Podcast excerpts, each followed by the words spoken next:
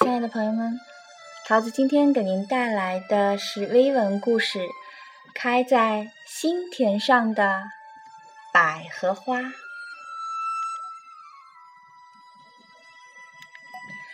在一个偏僻遥远的山谷里，有一个高过数千尺的断崖。不知道什么时候，断崖边上长出了一株小小的百合。百合刚刚诞生的时候啊，长得和杂草一模一样。但是他心里知道，自己不是一株野草。他的内心深处呢，有一个内在的纯洁的念头：我是一株百合。唯一能证明我是百合的方法，就是开出美丽的花朵。百合努力地吸收水分和阳光，深深地扎根，直直地挺着胸膛。终于在一个春天的清晨，百合的顶部结出了第一个花苞。那些杂草看不惯了，嘲讽百合说：“即使你真的是百合，可在这种荒郊野外，你的结果还不是跟我们一样吗？”就算你开出世界上最美丽的花来，又会有谁来欣赏呢？百合说：“啊，我要开花，是因为知道自己是美丽的花。我要开花，是为了完成一株花所拥有的庄园的使命。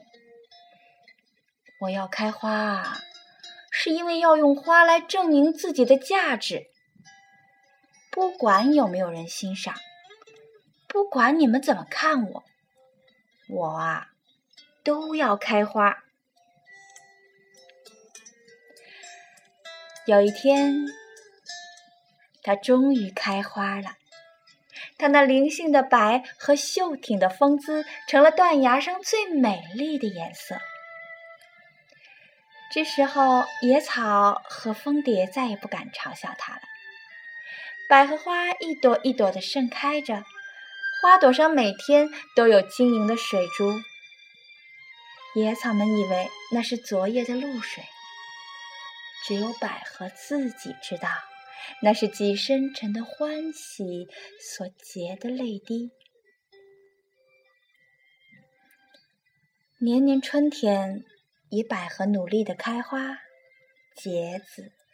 它的种子随着风落在山谷、草原和悬崖边上，到处啊都开满了洁白的野百合。几十年以后，远在百里外的人从城市、从乡村千里迢迢的赶来欣赏百合开花。许多孩子啊跪下来闻着百合花的芬芳。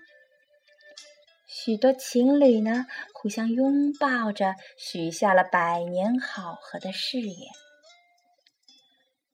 无数的人呐，看到这从未见过的美，竟感动的落泪了。因为这里触动了人们内心那纯净、温柔的一角。这里被人称为百合谷地。不管别人怎么欣赏，满山的百合花都谨记着第一株百合的教导，那就是我们要全心全意、默默的开花。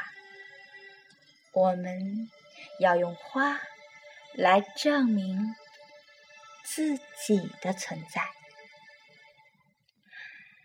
好，亲爱的朋友们，桃子想，我们每个人。都被百合花的这种精神所感动。我们每个人呢，都应该像百合花这样，不为别人怎么想，不为别人怎么看，只为知道自己的价值所在，只为全心全意的用自己的价值来证明自己的存在。好了，亲爱的朋友们，今天的微文故事呢，就和您分享到这儿。桃子和所有的朋友们说晚安，睡个好觉，做个有百合花的好梦哦。